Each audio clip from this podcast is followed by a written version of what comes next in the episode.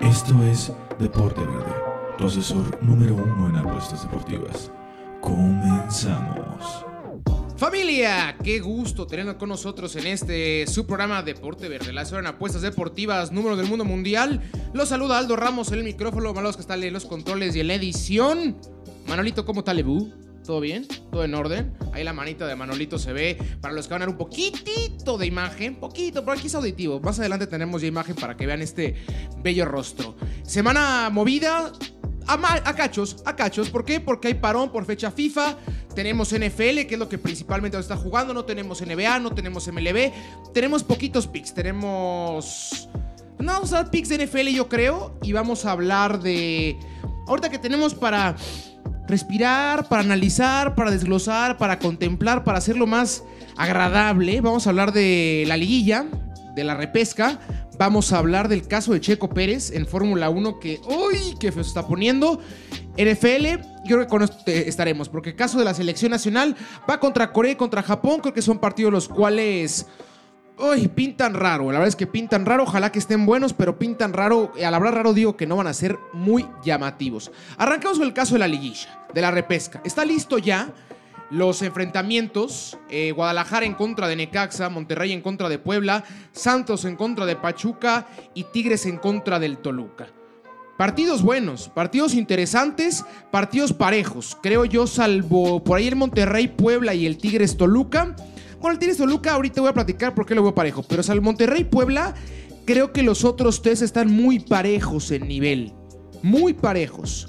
En alcances no. En nivel sí. Necaxa viene cerrando de manera tremenda el torneo. Necaxa en la jornada número 13 era último lugar de tabla.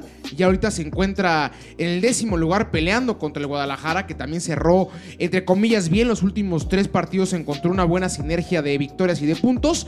Pero no ha tenido un buen torneo el conjunto de Guadalajara, no conforme de menos a lo que se esperaba de las Chivas, tomando en cuenta la cantidad tan importante de dinero que gastaron, lo platicamos al principio del torneo, que por ahí la falencia que yo encontraba era Atena, acaban destituyendo a Atena y acaba llegando Rey Midas, acaba llegando Bucetich y ni con Buce las cosas están dando bien, ni con Buce creo que se ha logrado hacer bien las cosas.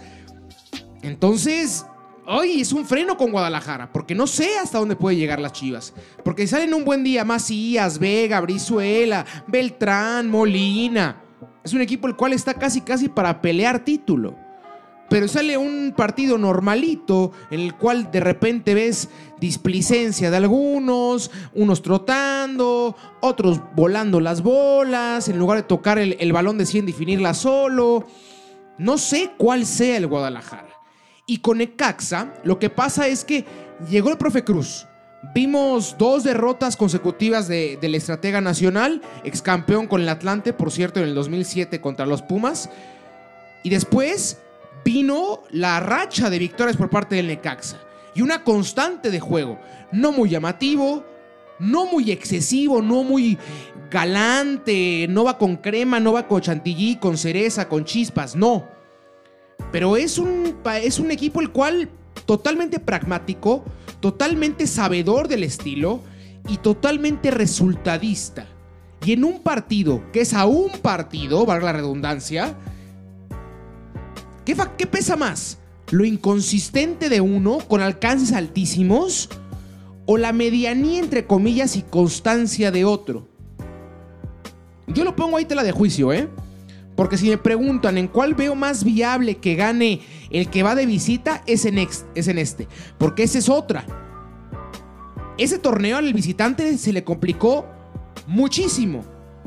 Muchísimo. La, el margen de victorias por parte de los equipos que llegaban a estadios de rivales es mucho menor a lo que había en comparativa con otros torneos.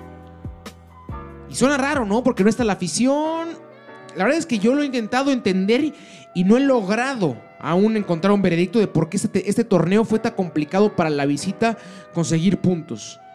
Porque uno pensaría que la, parte de la barra y la parte de estás en el camión y, voltear, y en el caso de América, ¿no? Ibas a, Guadalajara y, ver la, parte de la afición de Guadalajara con, con gas este, color rojo y con banderas y con tarolas y con bombos alentando y pegándote en el camión, pues quieras o no, te, ¡uy! te mueve. Y ahorita que llegas tranquilito, feceando, no hay afición, no hay nada, está complicando. Buen partido este Guadalajara en contra de Necaxa, se va a jugar el 22, o sea, de este sábado al otro. Aún no, está, aún no se dan horas, aún no se dan horarios, pero por lo que dijo Liga MX, este, se plantea que van a ser los cuatro el mismo día. Los cuatro el sábado. Lo veo complicado. Yo creo que se va a hacer dos y dos. Dos sábado, dos domingo. Pero hasta el momento es lo que han dicho. A falta, evidentemente, del anuncio oficial ya de acomodo horarios. Este, pero seguramente este y el de Tigres o el de Monterrey se van a jugar el día sábado. Santos se va a ir a domingo porque es un horario el cual se le acomoda. Domingo a las 5, ha jugado constantemente en el torneo en dicha hora y aparte va de local, por ende yo creo que tendrá mayor facilidad de elección. Entonces creo que Santos va a elegir jugar en domingos. Esto les digo, es una hipótesis mía, ¿eh? Bueno, saltemos al siguiente, Monterrey en contra de Puebla. Este partido interesante igual. Repito, creo que es el que veo con mayor desventaja. Pero, pero, el conjunto de Puebla, parecido a lo de Guadalajara arriba, pero a la inversa. Por, o sea, ahorita voy a darme a entender. El equipo de Puebla, por nombres, alejadísimo de los demás. Por nómina, alejadísimo de los demás. Pero hemos visto partidos brutalmente luminosos por parte del conjunto de Puebla. Contra el América, contra Corsa Azul, contra el Toluca. Partidos en los cuales se ha visto un fútbol agradable un estilo futbolístico, presión alta, poder robar la, bola, desprenderse no más de dos toques del esférico, buen disparo de media distancia, buenos pateadores de tiro libre, Osvaldo Martínez ahí generando, Chumacero, un equipo interesante. ¿A qué me refiero en cuál parece, eh, eh, que le encuentro comparativas con Guadalajara? El hecho de que el conjunto de Puebla ha tenido esos picos, pero la constante ha sido otra. Hemos visto picos altos de fútbol y hemos visto caídas en las cuales no ves a Puebla, pero ni cerquita. Ni cerquita. Ves a 11 hombres jugando nada más y ya. O sea, no ves futbolistas. Por ende, es complicado lo de Puebla y enfrente Monterrey, que es el equipo de. Pues, ¿Qué se puede esperar? Pues, ¿Quién sabe? Ahí sí, ¿quién sabe? Si Monterrey sale a ganar, te va a ganar. Te va a ganar. No hay equipo en la liga, salvo León, creo yo, que le gane a un Monterrey con ganas de ganar. Se los prometo. Por los nombres, por lo que se ha visto, por el estilo, por el tiempo jugando en el fútbol mexicano. Porque aparte no es un equipo de estrellas recién armadito. Es un equipo que lleva años jugando. Funes Mori, Dorlan, Rodríguez, que es desde, la cantera, Bangioni estuvo un ratote, Cranevita lleva un ratote, Messi lleva un ratote, Basanta, este Medina, el Cachorro. Un equipo de muchísimo tiempo. Que es una obviedad que les da flojerita el torneo. Que se saben dosificar completamente. Arriba, abajo. Arriba, abajo. Aquí hago puntos, aquí no. Aquí pues empatamos, aquí tranquilito. Ah, clásico regio con todo. Ah, voy contra los de la Ciudad de México con todo. Y les funcionó para llegar ahorita a repesca. Yo los veía en directo. Porque yo creí que iban a ganar, ¿no? El, fin de semana pasado se les acaba escapando el partido en contra de las Chivas. Sorpresivo partido aparte, en mi humilde opinión. les quitaron los tres puntos en 10 minutos. Monterrey llegó ganando 1-0 al 78 y perdieron 3-1. Mamita. Es, lo que me refiero de igual de Monterrey, muy inestables, muy, muy, muy, con muchas variantes, muy variables, muy volubles. Pero aún así creo que aquí sí tengo muy claro que va a ganar Monterrey. Muy claro. El de arriba, por eso no dije quién cree que va a ganar, ¿eh? Porque lo tengo muy confuso aún. A días digo Necaxa, a días creo que Guadalajara. Habrá que ver qué tan completo llega el conjunto de Chivas porque sabemos que han tenido bastantes problemáticas, tanto por cuestión de disciplina como por cuestión de COVID. A ver cuántos llegarán a dicho partido, pero de arranque, pronóstico reservado. Yo me voy a, empate. Ojo, si va a haber empate ¿eh? en casa apuesta, no crea que no va a haber empate. Si va a haber empate Y en el caso de que lo haya, en los 90 minutos, no hay tiempo extra, hay penales directos. En esta búsqueda de espectáculo se deliberó por esto.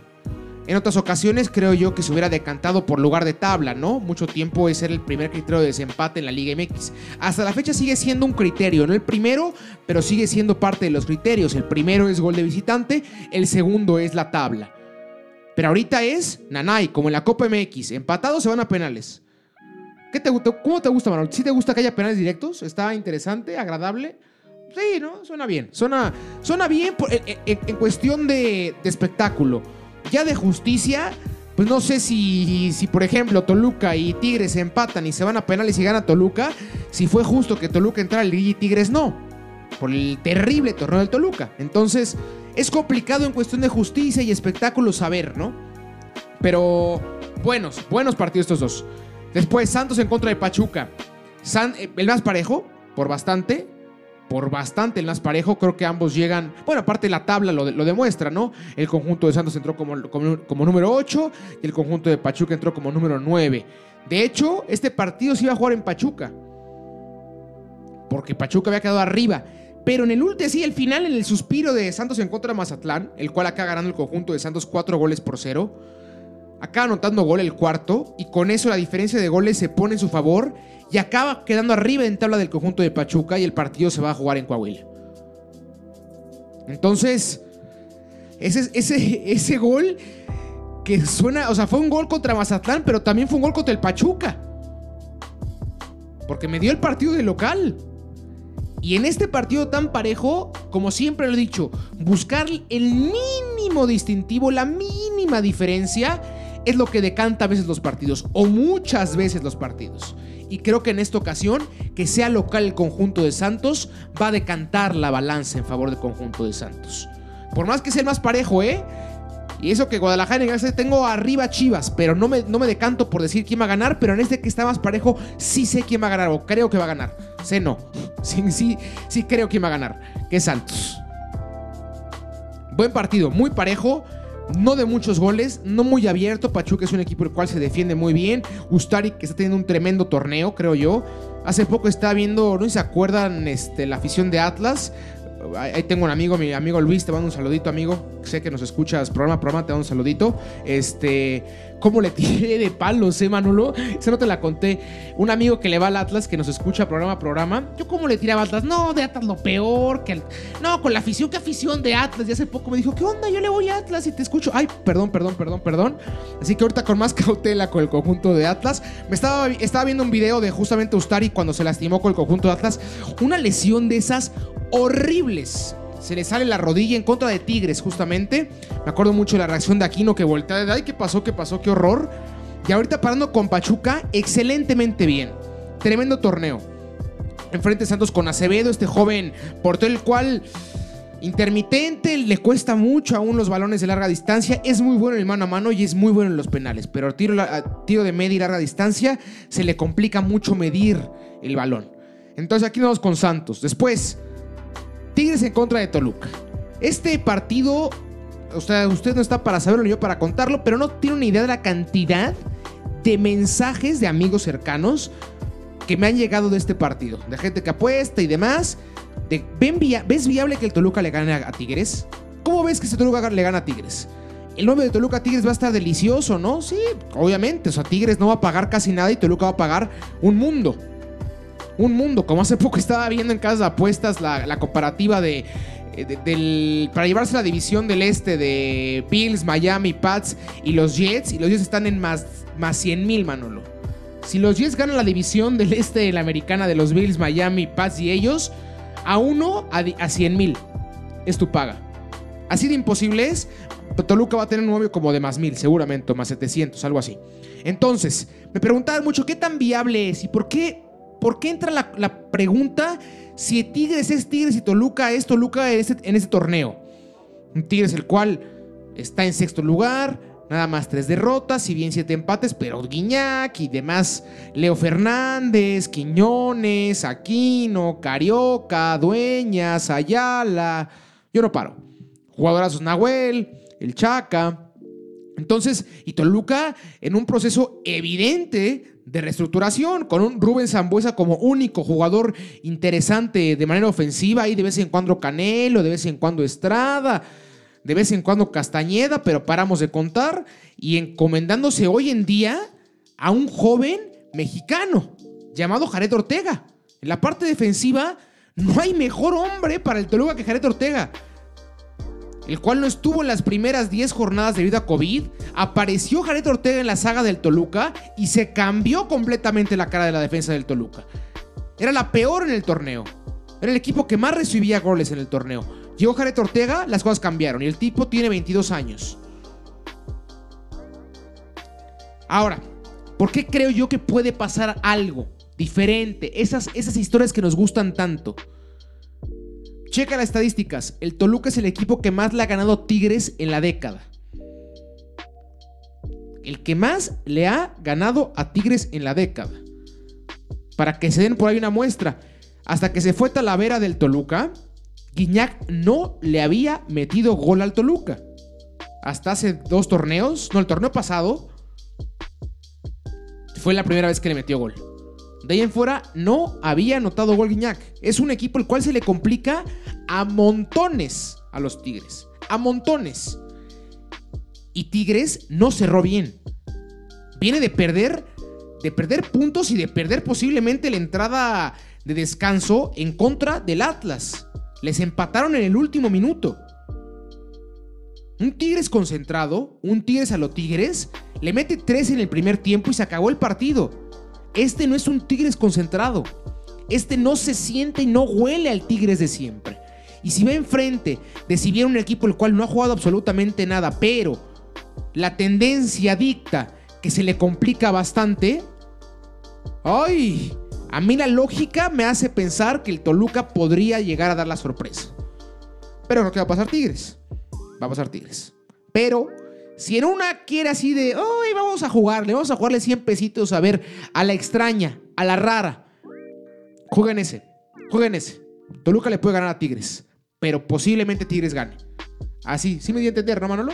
Toluca le puede ganar a Tigres, pero posiblemente ganar a Tigres. Ahí está, la liguilla, bueno, la repesca, pero la liguilla se va a jugar la próxima semana debido a que mañana tenemos México en contra de Corea y el martes México en contra de Japón y diversas este, partidos a, nivel del mundo de fecha FIFA, tanto clasificatorias en Conmebol y en, y en la UEFA. Aquí en CONCACAF aún tenemos la parte de amistazos, de amistosos. Estamos en, en Austria ahorita, la selección nacional. Vámonos a la NFL. NFL. La semana Diego, la semana 10 de la NFL, qué rico, qué bien. Yo cada vez, cada que vengo a hablar de NFL me emociono más, Manolo, porque yo siempre en mi vida había querido hablar bien de mi equipo de la NFL, al equipo al cual le voy. Siempre una pena, una total pena los Miami Dolphins. Y la temporada, ¡ajá! Tremendo Miami, disfrutando obviamente mucho más este, el deporte, porque yo le voy a ser sincero, yo me enamoro del deporte con una afición y de ahí ya desgloso y abro y veo todo y, me enajeno con el deporte, pero yo de principio mi interacción así, la primera que tengo tiene que ser una afición por un equipo, sí, por un equipo, solo ha sido por un equipo. En el caso de la Fórmula 1, este por la cuestión de Weber y, Jaguar. En su momento a mí me encantaba la escudería y el piloto, pero ahí en fuera siempre ha sido por un club per se. Por Houston, por Miami, por el Toluca. Eh, en, cuestión de fútbol europeo me gusta mucho eh, eh, el Madrid y, el Nápoles. Siempre ha sido el club y de ahí me enajeno con la liga y con demás. Y Miami nunca había jugado bien. Y esta temporada Miami ha jugado tremendamente bien. Tremendamente bien. Entonces, mis ganas de consumir la NFL han sido mucho mayor. ¿Para qué les, para qué les miento? Entonces, sí me la he embutido durísimo, durísimo. Eh, tenemos la semana 10 de la NFL, el día domingo arrancamos con el New York contra de, los, de las Águilas de Filadelfia. Partido extraño. Yo la semana hablaba de que Nueva York lo veía como el peor equipo de la NFL junto con los Jets. No es que cambie mucho mi pensar, pero sin lugar a dudas la, división de, la, de la nacional, la más bajita, es esta. La de Filadelfia, Nueva York, Dallas y Washington por muchísimo es la más baja. Y eso que la Nacional ha tenido un declive medio importante en comparativa con otros años y en comparativa con la, con la conferencia americana. Entonces, ¿por qué digo que extraño? Porque Filadelfia no está bien. Para nada bien. Carson Wentz al parecer, esas lesiones, una tras otra, tras otra, tras otra, tras otra, tras otra, los fueron mermando al punto en el cual ahorita ya no se ve ese coreback impresionante. Yo cada vez que veía a Carson Wentz al principio, yo veía a Wentz como el futuro Rogers o como el futuro Ben Roethlisberger o arriba de Ben. Con tres años de Super Bowl, dos, o sea, de menos. Por lo atlético, por lo alto, por lo fuerte. En, la temporada en la cual era la suya, se acaba lesionando y un milagroso Nick Foles acaba llevándose el anillo para Filadelfia. Pero Wentz se ve diferente. Filadelfia ya no se siente a lo que era Filadelfia hace no 10 años, no 5 años, hace 3 años, 2 años. Que por roster, por nombres, por cultura deportiva, Filadelfia pintaba para que dominara. Dominara su división y para que compitiera, compitiera al tú por tú en la conferencia. Voy con Nueva York. Todo esto para decir que voy con Nueva York. Porque no, no, no confío en Filadelfia, en lo más mínimo. Y Nueva York, pues sí es una constante que jueguen mal, pero en un partido divisional el cual el otro está timorato, como que destanteado. Nueva York de menos sabe que está haciendo las cosas mal. Y con base en ese principio puede venir el cambio. Filadelfia como que lo siento de... Eh, Dallas no, no juega nada. Washington, eh, Nueva York, eh, echamos bostecito, tranquilito. No lo hacemos ni bien ni mal. Entonces, en un descontrol, en un desconecte del conjunto de Nueva York, a Burr. Voy con New York. Después, Green Bay en contra de Jacksonville. Voy con Green Bay. Partido raro, igual porque Green Bay también intermitente las último, el último mes. Arranque tremendo, pero el último mes hay decibeles altos, bajos, altos, bajos, altos, bajos. Entonces, rarón. Voy con Green. Derechito. Detroit en contra de Washington. Detroit, derecho. Cleveland en contra de Houston. Partido bueno. ¿Por qué? Porque Houston parece ser que da señales de vida. La, semana pasada se acaba el triunfo. Por fin, dos victorias en, en, lo que va la temporada apenas. Para este conjunto de Houston que sin lugar a dudas junto con los Vikings es el equipo de excepción de la temporada. Entonces tendrá que levantar. Parece ser ahí la, el encendido de vela. Y a la inversa de Cleveland, que Cleveland va, empezó tremendo, va para arriba, arriba, arriba, arriba, arriba. Y ahorita empieza ya a oler en el posible desplome del conjunto de, de, Cleveland, de los cafés. Después, Carolina en contra de Tampa, vamos con Tampa. Yo me, me, voy a aferrar a la mía con Tampa. La semana pasada les dieron hasta con la cubeta el conjunto de los Saints, pero creo yo que es cuestión de que es un equipo recién armado. Recién armadito y aparte sin pretemporada y, sin, y con COVID y acaba de llegar un receptor la, semana pasada. Es un equipo el cual está en constante reestructuración, pero con grandes nombres. Y tan pronto cuajen, van a ganarle al que sea. Pues ya, si no, voltea a ver hace dos semanas cuando ganaron a Green Bay. Después, eh, los Raiders en contra del conjunto de Denver. Voy con los Raiders. Muy buen equipo junto con Miami. Los dos caballos negros de la división americana, sin lugar a dudas. Los Raiders que ya empiezan a quitarse, de menos en mi lenguaje, la etiqueta de, intermitentes y empiezan a ser un equipo ya constante. Esperemos que Derek Carr no se lesione porque ese ha sido una constante del, conjunto de los Raiders. Igual un equipo el cual tengo cercano porque muchos amigos son aficionados de los Raiders. Mandamos un saludo a todos los que estén escuchando, Corsito, Emiliano, George, Chiquilín, a todos, ¿no? Son varios, ¿eh? Raiders Nation que tenemos cercanos, eh, Manolito. Muchos amantes de los Raiders, por eso mismo tanta cercanía y sí he visto cómo ha sido el movimiento de los Raiders. Y siempre que los Raiders entra tremendamente bien, la caída de Derek Carr es de lo principal en su contra. Denver, buen equipo, pero vamos con los Raiders. Aparte se va a jugar en Las Vegas. ¡Viva Las Vegas! Cantaría Elvis. Después, Miami contra de los Chargers. Vamos con Miami, por favor. ¿Por qué? Miami es la mejor defensiva de la temporada por números, ¿eh? Así, tal cual, la mejor. hasta antes del partido en contra de Arizona la semana pasada, que fue un duelazo, 34-31, el promedio de puntos que recibía Miami era de 18. Nada. Tremenda defensiva. Y aparte, ahorita entró tú a Tagabayola, que está haciendo las cosas increíble. Ojo, guarde, guarde estas palabras. Tua Tagabayola va a ser el siguiente Drew Brees. Lo preciso que es el señor es impresionante. Impresionante. No será a lo mejor el más llamativo como Aaron Rodgers de buscar los corners o como Tom Brady recibo la bola y suelto. No, no, no. A lo Drew Brees. Recibo, me mis tres segundos, necesito una, una buena bolsa de protección. ¡Pum! Desprendo, a la mano, tal cual.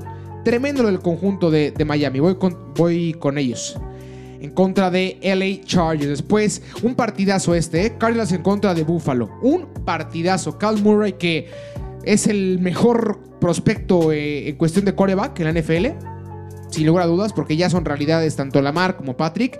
Pero prospecto, que está Justin Herbert, Burrow, este, Tua, por bastante, por bastante es el mejor Kyle Murray. Rapidísimo, inteligente, inteligente, alto, tremendo con los pases, un brazo increíble. No, no, no, muy, muy, muy, muy completo coreback. Y enfrente Buffalo, que es top 3 de la conferencia americana. Gran partido, un gran partido, pronóstico reservado. Nos reservamos el, pronóstico en esta ocasión. No lo puedes, mejor disfrútelo. Después Saints en contra de San Francisco. Vamos con los Saints directos. Qué mal, qué mal está pasando el conjunto de San Francisco esta temporada. ¿eh? Muy, muy mal para San Pancho, como diría tu tío. Después los Rams en contra de los Seattle Seahawks. Vamos con Seahawks. Steelers en contra de Bengals. Vamos con Steelers. Pats en contra de el conjunto de Baltimore, vamos con Baltimore y el conjunto de Chicago en el Monday Night Football. En contra del conjunto de los Vikings, vamos con Chicago. Ahí está la semana 10, buenos partidos, ¿eh? Yo metería un parlay. A mí me gusta mucho jugar parlay en la NFL, se la recomiendo. Ya lo había platicado, se lo vuelvo a decir. Juego con parlay porque está más facilón, ¿eh? Y aparte los números están bastante agradables. Jugaré a parlay, gana Green Bay, gana los Saints, Ganan los Steelers y ganan los Raiders. Para de 4. Y ahí si quiere ponerse coquetón, gana Miami. 5. Ese parlay está facilito. Repito, Green Bay, Ravens, Steelers, Saints, Raiders y, da, y Miami. Agregué el de los Ravens, eh, que se, se, me estaba pasando ese. Pero bueno, ahí está. Con eso llegamos al final de la NFL. No, el programa cerramos rápido con lo de Chego que platicaba al principio. ¿Qué pasa con Sergio Pérez? Yo sé que el gremio y, el nicho de la Fórmula 1 no es tan grande como los demás deportes, pero es vital hablar de él. ¿Por qué? Porque tenemos un compatriota entre los 20 mejores pilotos del mundo, le pese a quien le pese. Y aparte es top 5, no top 20, no top 15, no top 10. Top 5 del mundo, Sergio Pérez. Abajo de Lewis Hamilton, abajo de Bottas abajo de Verstappen, abajo de...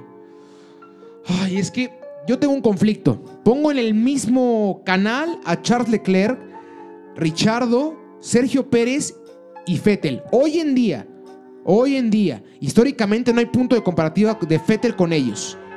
Fettel estaría nada más abajo de Hamilton en esta discusión. Pero en capacidades hoy en día los veo muy parejos. Checo Pérez parece que se quedará sin club, sin escudería. Con todo y lo que estoy diciendo, junto con Lewis Hamilton, es el único piloto el cual ha sumado en todas las carreras de la temporada en las cuales ha estado. Recordamos que se perdió circuito porque ah, tuvo un error y lo dijimos. Lo, platicamos, ¿te acuerdas, Manolo? Que el peor error de Checo, a ver si no era que vino a México, se contagió de COVID, lo cortaron y ahorita que busca, que busca escudería, parece ser que ya no hay que no hay asiento. Entonces, hace tres meses lo platicamos y ahorita empieza a pagar las consecuencias. Olía Red Bull, apestaba Red Bull, porque algo no está listo. Teniendo en cuenta que estás, que tienes la oportunidad de fichar al piloto que en tabla va en quinto lugar y al piloto que junto con Lewis Hamilton ha sumado puntos en todas las carreras en las cuales ha estado, hoy suena extraño. ¿Y por qué digo que creo que se va a quedar sin escudería? Porque la semana declaró que estaba contemplando el año sabático. Solo dices eso cuando no tienes oportunidad ya. Cuando las negociaciones no han llegado a buen puerto, no se llegó a acuerdo con Haas, al parecer, no quiere ir a Williams porque Williams es un desastre. Literal es, no es lo que sea. Con el debido respeto para la, para la épica y mítica e histórica escudería Williams, pero hoy en día es un desastre, total desastre. Entonces, Muy difícil el programa para Checo Pérez. Yo creo que se va a quedar sin correr la próxima temporada. Tendrá que esperar a que se eh, muevan más asientos, a que entre un poquito como lo que hace Nico Hulkenberg hoy en día, que es el mejor sustituto en cualquier tipo de problemáticas y buscar cabida la siguiente campaña. Ojalá que no pase eso. Ojalá que mañana salga que firmó con Red Bull y, otra historia vamos a cantar. Pero todo huele y todo me indica que va a pasar eso. A que va a pasar eso. Vamos a quedar sin Fórmula 1, sin un piloto de Fórmula 1 por un año al parecer. Ojalá sea nada más eso o no sea. Bueno, con esto ahora sí llegamos al final del programa. Yo fui Aldo Ramos. Manolo Vázquez estuvo con nosotros en, en los controles de la edición. Que tenga una excelente semana. Le mando un abrazote, un abrazo y que haya suerte. Esto fue Deporte Verde, tu asesor número uno en apuestas deportivas. Recuerda escucharnos cada viernes con nuevo contenido. Síguenos en nuestras redes sociales, Deporte Verde, Facebook, Deporte Verde, Instagram y Twitter. Hasta la próxima.